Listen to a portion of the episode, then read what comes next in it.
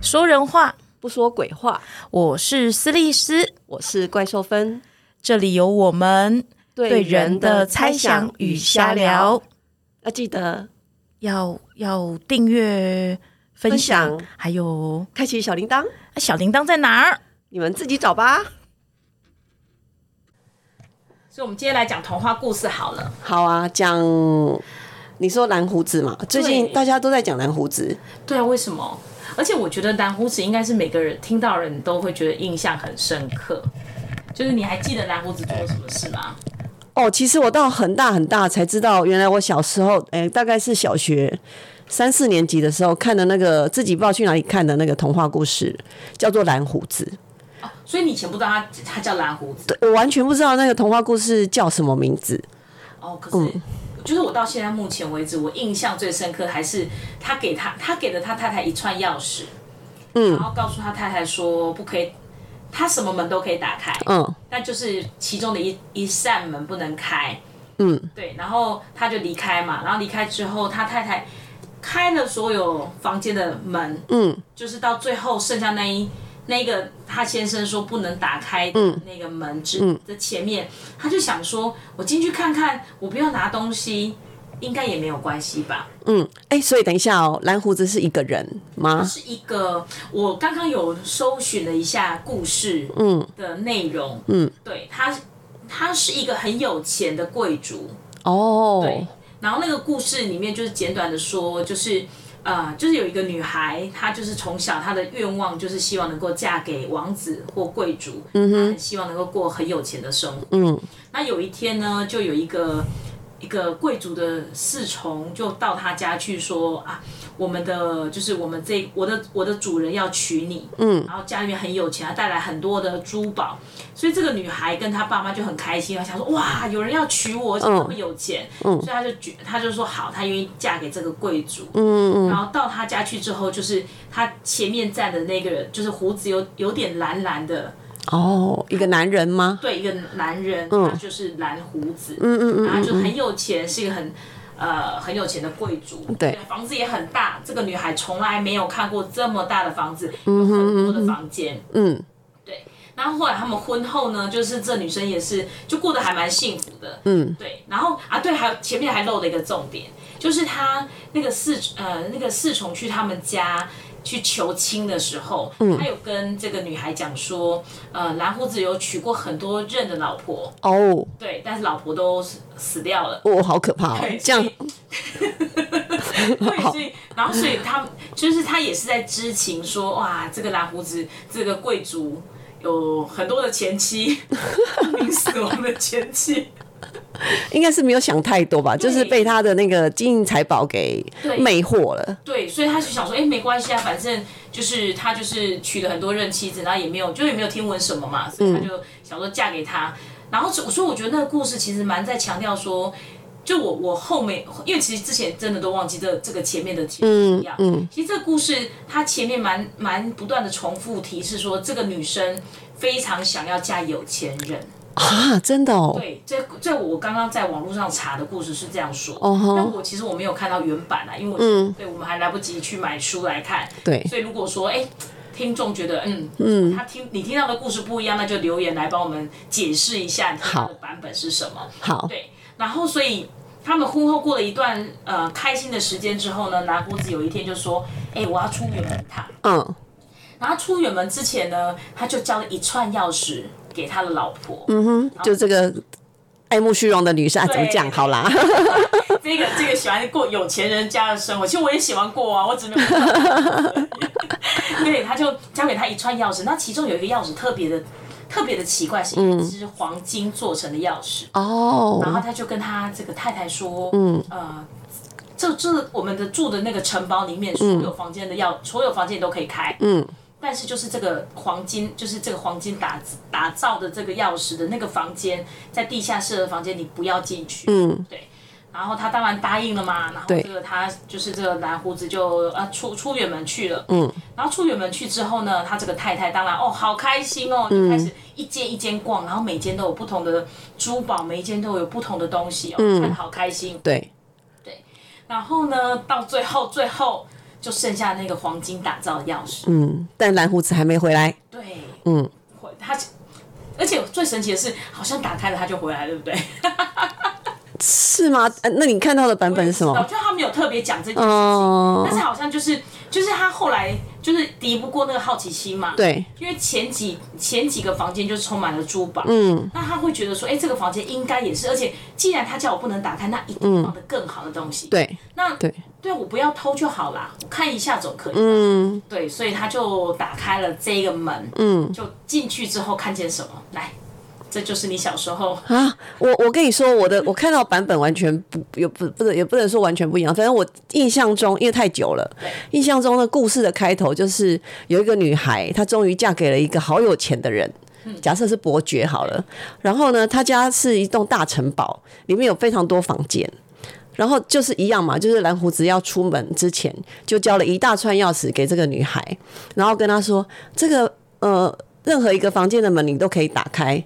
好，你如果无聊的话，你都可以去开。但是呢，唯独有一扇门你不能开，它是没有说是黄金钥匙啊，是没有。但是就是说，唯独有那扇门你不能开。好，然后女孩就说：“好好好。”然后她就开始每天就开一个门。那开了门之后，每天的门确实里面的风景都不一样哦。好像我我印象中，除了金银财宝之外，还有呃特殊的花园。啊、那么美，哦，对，嗯，就有一点像霍尔移动城堡那个门打开，去到不同地方的感觉。然后，总之就是他开开开，每天都很开心，然后每天都打开眼界，一直到最后一扇门，可是一扇门打开是一个很帅气的王子，好像没有印象是这个呢。 然后呢，他最后一天他就想说，哎，剩下最后一道门，哦，前面我都看过啦，啊，这个应该是不能开，应该是特别奇怪，或是特别怎么样。然后就想说，没关系啊，反正我就打开就好了，打开开一眼我就关起来，好，这样他就不会知道。就会想到他一打开，他的手就沾染了血迹，为什么他一紧？张就关起来了。我看到的版本是这样。所以他没有看到里面有东西，嗯，我印象中是没有，就是一打开就有一个什么奇怪的风还是什么，然后他手就沾染了血迹，他就赶快把门关起来。你看到的应该是有马赛克版本。我觉得，因为那是小朋友，但我也不知道我们小时候怎么那么多对，就是那个哪里来来源，然后看到这些奇怪故事。那我看完之后，总之后来蓝胡子回来了。我小时候也不知道他叫蓝胡子，就只知道是一个那个男人回来了。然后回来之后呢，他就问那女孩说：“哎、你每天看那个门有没有很开心啊？”女孩说：“有有有有有。”然后他就问她说：“那你有没有开我跟你说不能开的那个门？”女孩说：“没有没有没有。”可是她支支吾吾说：“嗯没没没有没有。”然后蓝胡子就看那个男人就看说：“啊，不对，你说谎。”对因为你手上有血迹，对，等等。然后这个时候我真的觉得好恐怖哦。为什么我们小时候不是就读公白雪公主啊，什么小红帽啊，对还有什么会有血迹三只小猪啊，怎么会有血迹这种东西？然后还有那个什么呃，说谎被拆穿对。后来怎样我忘记了，反正那故事就一直停留在我脑脑海里。我觉得好恐怖哦，这是一个很恐怖的故事，而且是不适合小学三年级小孩看， 的，对不对？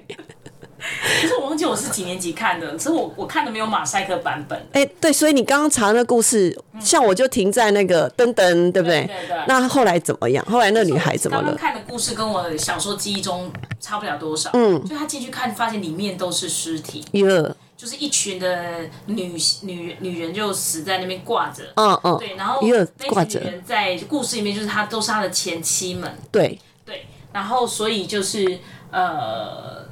我我忘记故事里面到底是发生什么事情，反正他应该他就是反正就是钥匙或者他手就有沾有血迹，嗯嗯嗯然后洗都洗不掉。对，对，然后所以拦着胡子回来之后呢，也就发现了这个血迹，对，然后就很生气，就说你骗我，就是你你就是有进去哦，你嘛说谎，嗯，对，然后后来呢，他就他就一样，就跟他前妻一样，因为啊这就是他的试炼，他的试炼的过程方式就是说，他会交给他妻子一串钥匙，嗯，然后叫他们不准去开那个房间，但没有一个妻子通过这个试 验过。包括这个新的小女孩对，，那后来呢？后来就结束了吧？啊，就停在这里哦就。 继续在全世界找他的新老婆吧。天哪、天哪！我小时候到底读了什么？就我小时候的感觉，或者是我的，就是只是觉得说，哎、这个故事好像是在说，呃，好奇杀死一只猫，所以人不能有好奇心。哦，我小时候是以为是这样，在是好像在警告我们呐、不能太有好奇心，就人家叫你不要开就不要开，比较有那种道德训斥的那种。哦，有有那个，像我我读完的感觉就是一个是不能不守信用嘛，人啊家你就大人讲话，大人跟你说不行，你就是要乖乖接受。然后另外一个就是不能说谎啊对。就我小时候就是印象深刻，所以这对我来说就是我小时候读的一个鬼故事。然后为什么我后来觉得，后来知道他是蓝胡子，也是最近我开始不知道为什么突然想起这个故事，然后又在别的地方听到人家讲蓝胡子，我一查才发现原来我读的故事就叫做蓝胡子。啊、就是这个恐怖的故事。对，然后刚好我儿子最近又问我说：“妈，你有没有读过《蓝胡子》？”我说有，他给我很大的那个要怎么说，就是一个创伤嘛，就是读故事的创伤，就是小朋友不要随便读书的那个感觉哦。然后年代真的好多故事，好奇怪哦，就是没有分级，对。然后我也看过好多日本鬼故事，好恐怖，就看了之后晚上睡不着那一种。哎，什么小泉八云的吗？我忘记，就是其实是图画书。然后有这哦，种有那种就是呃一个就是例如说半夜就是会看到一个鬼，然后可能趴在地上去跟他买买东西什么的嗯哟可是你我会觉得那些故事里面都有一种哀伤的感觉。哦吼吼，对哦，哦然后就是蓝胡子，我也忘记我什么时候看到，可是看到的时候真的觉得哇好震惊哦，他就这样杀，就是以前我们看到的童话故事，就是还蛮幸福的嘛。嗯啊就白雪公主后来还是会被王子救，她绝对不会对噎死在那 边。哦仙仙女奇缘叫什么？睡美人啊？哎，不是，是仙女奇缘是什么？仙女奇缘就是灰灰姑娘，哦，灰姑娘好，对，可是灰姑娘也很恐怖，就是因为我后来发现我们的版本好像小时候我读的第一个版本，后来好像都有一点点修改，因为他们应该是觉得很血腥。哦吼那吼我稍微吼，大一点的时候，我好像有看到一些书，他有提到说，其实格林童话本身是很血腥的。嗯是残酷的故事。对，所以他后来为了要给小孩看，稍微有点修改。哦就像我小时候在看的时候，我都会觉得，不知道你们有看过一个故事叫《汉斯跟葛雷 Hansel and Gretel，、那个叫什么糖果屋的糖故事果屋，的故事。对小时候看的时候觉得，天哪，好恐怖这跟蓝胡子也差 不多恐怖啊。但他们两个后来是把那个魔女巫婆，就是呃怎么推进那个火坑里嘛。对然后他哥哥好聪明，每天拿那个 鸡鸡翅的那个骨头让他知道。我想说，怎么这样就骗得过去？然后我觉得最里面最让我最恐怖的是他爸爸跟他的后母，纵使他后母想把他丢掉，对，他怎么会就这样把小孩丢到？就是其实森林里想让小孩死哎、其实这是让我觉得这整个故事我最害怕、最害怕的地方。哦然后就是后面什么遇到巫婆，对对因为对巫婆对只好对养他们啊，虽然虽然让他们吃，让他妹妹吃那个虾壳，哎、真的、哦，你看的是虾壳哦， 对，他妹妹只能吃虾壳，不可以吃鸡腿。啊是哦，你看你看的会不会是台湾人改写的版本啊呐、你看连虾壳都拿出 来吃，好虐待、啊。对，所以你知道这种故事好多，所以嗯蓝胡子好像就是其中一个我们小时候看起来觉得有点点怎么会有这种进展的这种故事，对，所以我们今天讲蓝胡子是为了是讨论后面的事情嘛，对不对？其实是会为了我们可能我猜想是慢慢人有一些。长大跟进展，然后对看故事的角度好像就不一样，因为它跟我们生活上的一些经验做连结或嗯投哼射嗯哼，对，然后我最近因为我的一些自身的经验，我发现，哎，蓝胡子的故事，蓝胡子的这个故事好像可以从别的方向去想一想或解释一下。好，我想听，来说说看。应该啊、呃应该是说，我觉得我认定，我们先讲结论好了。好我认为蓝胡子这件事情在讲隐私夫啊、情侣或夫妻之间的隐私。哦，这隐私的原因是因为其实这件事情很有趣哦，就今天蓝胡子纵使把钥匙交给他他太太，嗯，然后他也跟他讲说这个房间门你不能进去，对，但是就是一一般来说他其实不应该进去嘛，对不对？是纵使你有那个钥匙，对，对，那可能是代表信任或者可能代表试炼都可能，嗯，但是他已经跟你讲说这个房间不要进去了。对，那你就不应该进去。嗯，对。可是可能他太太可能基于好奇或基于什么原因，我不清楚，他就进去了。嗯，然后呃，我最近有一些就是我我自己跟我男朋友相处的经验，嗯哼，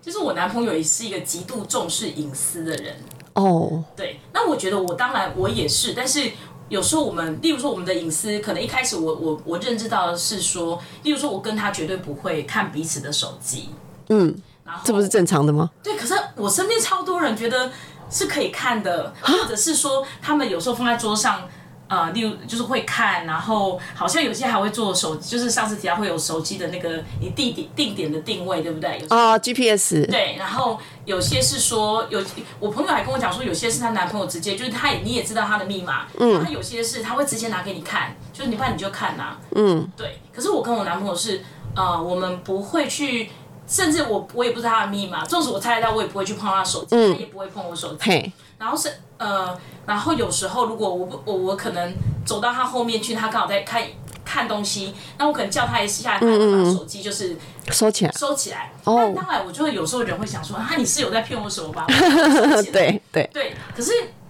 每当有这个想法的时候，我都觉得其实其实这就是我们我们今天在做一些事情，我不是你知道吗？就是我我一直在想说人。在不同人面前都有不同的面貌，是对，然后他可能在朋友面前面貌跟他在我面前面貌不一样，嗯，为什么一定要追问到这个程度？对，可是我有这这样的进展，或者有是这样的觉悟，也是因为我跟他其实虽然说好，我我我我脑袋知道尊重隐私这件事情，对，但人难免还是会想要探知别人想在做什么。别人的秘密，对，或者是想要，其实我觉得探知的原因应该是在于，我们有时候很想要试炼性啊、我们很想要试炼你是不是对我忠诚这件事情。嗯，然后这个试炼，我会想说，我想相信你啊，嘿，其实，可是你知道想想不想相信是自己的事情，是可是我们好像似乎要透过别人是不是忠诚来来确认说我的相信值不值得。啊，天哪，你真好厉害哦！蓝胡子可以可以被你讲的这么正面，这叫正面吗？哎、我觉得我我你这样讲，我就觉得那个最后那个门里面挂的一具具尸体是呃蓝胡子对人失去信信任的那些过往经验，对，对，就是那他所以小孩也会吧。不只是大人之间嘛，就是大人呃，小孩对大人，对比如说对父母的信任，对，或许也是一样哦。你好会哦，就是我觉得这也是有时候在一直在想的过程中，然后就像我刚刚讲的，一开始可能源自于源自于我跟我男朋友交往的经验，嗯哼，然后也因为说他是一个非常界限非常明确的人，是然后这个界限明确，一开始我当然会，你知道人，我就我猜想猜测或者是这个是人性，嗯嗯，会想要呃，就是会想要就是猜测，然后人甚至也想要。会想要这样试，我猜想有某种是感情上面很很容易犯的错误，就是你会很想要试，就你很想要试炼，说到底我你值不值得我信任？我我我我猜啦，会不会有你是说有一天，假设我老公嗯拿他手机跟我说：“我跟你说哦，这里面你打开，你什么都可以看，就只有赖不可以看。”对。然后我有一天就会把他的赖打开。你觉得你会不会开？好，等一下，因为我是可是我我是不猜啊会看他，我是不会看他手机的人呐、其实我觉得会不会开会？看吧？我觉得会不会开是看看在说，如果他平常都这样，你可能平常不会开，嗯但有一天他从、变怪怪的，对形迹可疑，对，或者他这阵子都很晚回家，啊你会不会开？有可能呢、怎么办？就是还还是会很想要知道一下到底是怎么了。所以那是你心里的一条蛇吗？就是恶呃，心里的对，那条蛇就突然偷偷嘿嘿嘿说，他怪怪的、对对对对对他是不是在骗我？哦，对我猜想啦，就应该有对这种感觉。就嗯我我再分享一个很有趣的，就是那个，就有时候你真的会遇到某些人，就是来克你 的，但是他克你的同时让你去。思考很多问题，嗯，就有一次，就是这也是我男朋友，因为他真的是一个很界限界限很明朗呃明确的人，然后因为我们是读法律的嘛，嘿，然后有一天，他的脚受伤了，对就是有个伤口，然后用这么贴人工皮，是应该是蛮严重才要贴人工。嘿，然后我就问他说：“哎、你脚怎么了？”对，然后他就看着我，他也没有说什么，嗯他就看着我说：“哎、这是我的隐私。哦然后我就想说，贴公虾你，对呀、对，你会觉得，然后我就那时候我非常的生气，我就跟他讲说。是啦、是啦、你就是你就知道说你把那个这么上位到就是上上位的法律概念拿出来，我还能够对你说什么吗？真的连律师都没办法哎。对啊，难道我还能跟你讲说不行？你一定要跟我讲，我是关心你，不可能吧？因为你心里面知道，不管再怎么样，真的就是他的权利。啊，你人真的好好哦，可是我气啊，我就一边心里面知道我没办法逼你讲出来，我唯一能够逼你，我唯一能够要你讲出来就是就是你不，我就心里面会认定说你不讲就是不爱我。啊还可以啊，情绪勒索嘛，对，可是又讲不出来，因为你心里面都看得出来，你为什么要做这些事情啦？那你为什么想要知道？也是因为你关心他，你担心他嘛。对，对，然后他又把直接把隐私权这些讲出来，所以我就直接我就很生气的，一边哭一边跟他讲说：“你讲这个出来，我真的什么都不能说。哦吼对吼，但是我觉得这样真的很很坏，嗯，所以我就跑去厕所哭。你的坏那个坏是什么意思？就是他，这这是我软肋啊！他知道，他知道， 他知道讲隐私权出来，一个读法律的，又一直说自己尊重人权的人，哦，啊真的，那如果我们哎如果你生小孩，我大概一岁就会教他说，跟你妈讲话就把隐私权拿出来讲就对了。对对可是因为你知道你，你讲太多东西，你就是违背你自己的价值。嗯，对。然后，所以我那时候就冲到浴室，然后就嗯哭嘛，然后哭一哭之后，竟然笑出来了。为什么啊？你好厉害，怎么那么会转念啊？没有笑出来是觉得说，天啊，这一切很可笑哎、就是一个脚受伤，然后竟然告诉我这隐私权，然后这隐私权也，就是你不觉得这很可笑吗？就是是受伤有什么好隐私权的？而且竟然讲隐私权出来，而不是讲说哦，就是嗯，这个是我的秘密。他竟然讲隐私权，所以我猜想他也知道说我蛮在乎这件事情，对，所以我就笑出来之后呢，我就去跟他讲说，啊，你不想跟我讲也算了啦，嗯，对，就不想讲没关系啦，反正就就是这样子，哈，啊真的，我跟你说，我会怎么讲，好不好会？怎么讲？我就会说，哈，你不告诉我，那万一现在开始那个脚开始烂 掉，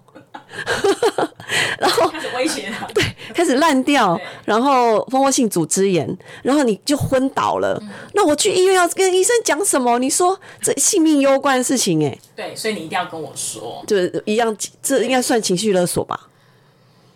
可是有点理性，你很会包 装。是真的蛮重要。但是我觉得他会觉得，反正我，你看他连人人工皮都买了，他应该就是已经准备很好了。你知道，他其实他就是比我会准备这些东西的人。哦，对，啊，我觉得是那时候我都已经在这种，我我就算了，我想说，如果这纵使是蜂窝性组织炎，应该也不会那么快就怎样。嗯嗯嗯嗯。所以那天晚上就无无视嘛，反正我也觉得、啊、算了，就很好笑。放过他对，然后到隔天呢，他是他主动跟我道歉。哦，醒了，对，他就跟我讲说、啊，昨天他不应该跟我讲这样，，嗯对，因为他不想跟我讲，不是因为什么原因，是因为他就是觉得很丢脸，他觉得啊，跟我想的一样有一。个这么大的人，竟然在楼梯间滑 倒，他觉得这件事情为什好丢么脸不是跌倒？不是大家都会吗？他觉得很丢脸，他觉得在，而且他是在爬楼梯爬到一半，整个就是滑下去，哎呦然后他觉，得就很丢挺脸矮所以，他不嗯，想讲。我哦心，里说真的，当我的心里面那一尾蛇那个那一条蛇就跟嗯我说。这有什么好丢脸的？一定乱讲吧？怎么可能？这个他应该在骗我，会不会是每个某一个女生给人家咬下去的？现在不敢讲或者是他去载某个女生的时候啊？被弄到。但是有有他这么难吗？哦对？然后 撒个谎， 真的，你知道那个内内在的那一条蛇，就告诉你好多不应该信任他，他现在又在讲谎话。嗯，可是后来呢，就是你还是会稍微有一点回来嘛，因为对，所以你还跟他说啊，那对啊，我就只是担心，那没有关系，啊，你这对个就是你自己伤口要包扎好什么什么，啊就没事了。哦可，是能够这么样的相处，也是经过了很多哎、真的很厉害哎！那你你你蓝胡子直接让你联想到隐私权吗？不是长胡子，就让我联想到，哎、应该是说有这些我跟我男朋友相处的经验之后，我就开始就是刚好有一次好像又看到蓝胡子，嗯，然后我就开开始意识到说，哇，蓝胡子这个故事，我觉得很像在讲。夫妻之间的这样的相处，有点像夫妻或男女朋友之间，就像我跟我男朋友这样子。嗯嗯嗯。今天我就看他手机在那里啊。嗯。我似乎也可以猜出来他密码是什么，反正密码就是就是四个或六个嘛。怎么怎么训？ 大家不是都这样吗？都是用生日，对不对？或者是、对，或者是其他。对可是就是你要不要去看，或者是看。就当然，我觉得现实上的看不会有说打开就是一大堆尸体，或者是，当然很多人就是你确实抓到出轨，对，确实是透过这个或者是看到暧昧，对，但是有时候我都会想想说，这真的是我要的生活。嗯，对，就是今天也许那个门打开，什么都没有。对可是今呃天也许就是你，就是你可能就像你，就像你刚，哎、就是你小时候看的故事。嗯。可能打开之后是没有不一定有东西的，但对他对手对上就沾染那个血迹。呃，你破坏了我们两个彼此的约定，对，嗯，对，可能是约定，然后可能他就是他先讲说啊，我就是跟你讲没，就是你不能开这个。那甚至如果如果像我们这个故事，我们做另外的延伸，嗯，如果这个打开是他先生，他最不想让人家知道的秘密呢？已经是啊，不是就可那只是那可是你会觉得说，至少杀人嘛，杀人应该要公诸于世，因为、哦，对对不对？如果他对先打开是，例如说是他被他爸妈。呃，他被他爸爸家暴的那些很，他很辛苦，哦嗯他想要藏起来东西，就藏。所以我觉得你就像你刚刚讲的很厉害，就是他尸体他也不想让人家知道，对他可能对在对期待每一个真爱是能够原谅他，就是能够不在乎他过去，嗯，的那些然后还能保有他想要维持的界限。对，对天哪、好真爱哦！是不是？就是他，对就是他或许一直在寻找，但他都没有办法找到，因为大就是是不是就是他的他的每一每一个下一任妻子，就是纵使他跟他讲说这个门不要打开，嗯，都没有一个人 遵守了这件事，真的耶，然后就是为了好奇或者为了这些想要知道，嗯，可能就会破坏了。破坏了那一条，就是我跟他之间的那个界限。嗯，对，就像我，我就是我会想到这个是说，如果那天晚上我一直追我男朋友说你脚到底怎么样，你就应该跟我说。对啊，不然是像我就会扩大嘛，自己在演内心戏，什么万一你昏倒了，我要送你去医院，然后我要怎么跟医生解释什么的对，，就是把那个整个都扯淡，或者是或者是那时候我可能把我整个父母或者什么都弄出来，说你看你连这个都不跟我讲，嗯嘿以后怎么相处，对对不对？对对那是对不，是就没有往下的可能性？可能没有到隔天，或者是也没有到我之后，可能我有另外一种体悟，是觉得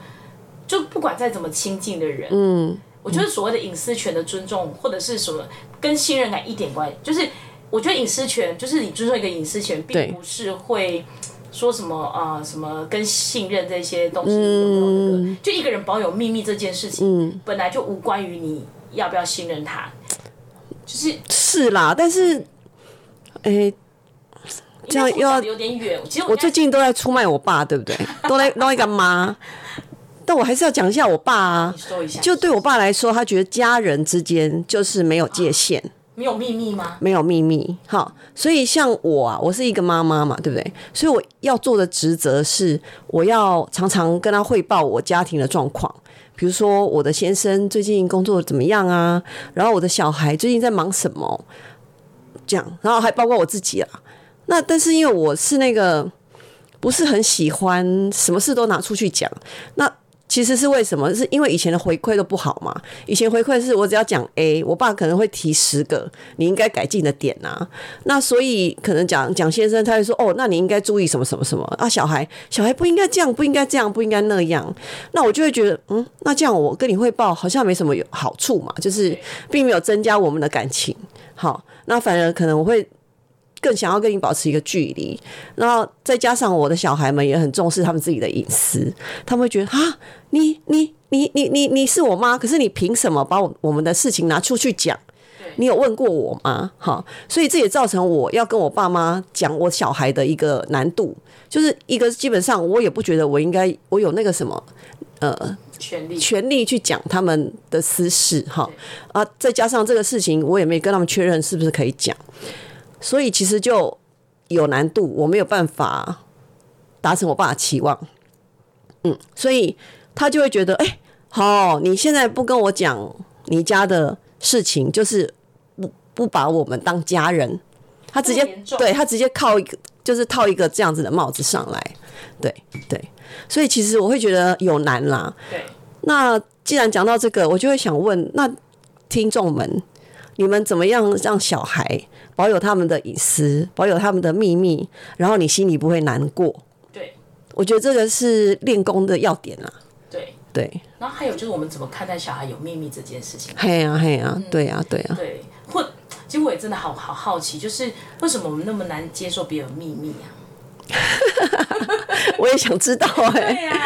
对呀、怎么办？啊而且很多时候我们也都会把秘密透露给别人，可是会不会挖秘密本身是蛮有趣？可是有时候挖到不该挖的，有时候很心很痛，就像那个打开那个门，对，他一定很后悔他打开那个门，嗯，还是他觉得手上沾染血我很想问迹的，是，那个他太太觉得他心里面是懊悔的，还是觉得他做了一个正确的决定？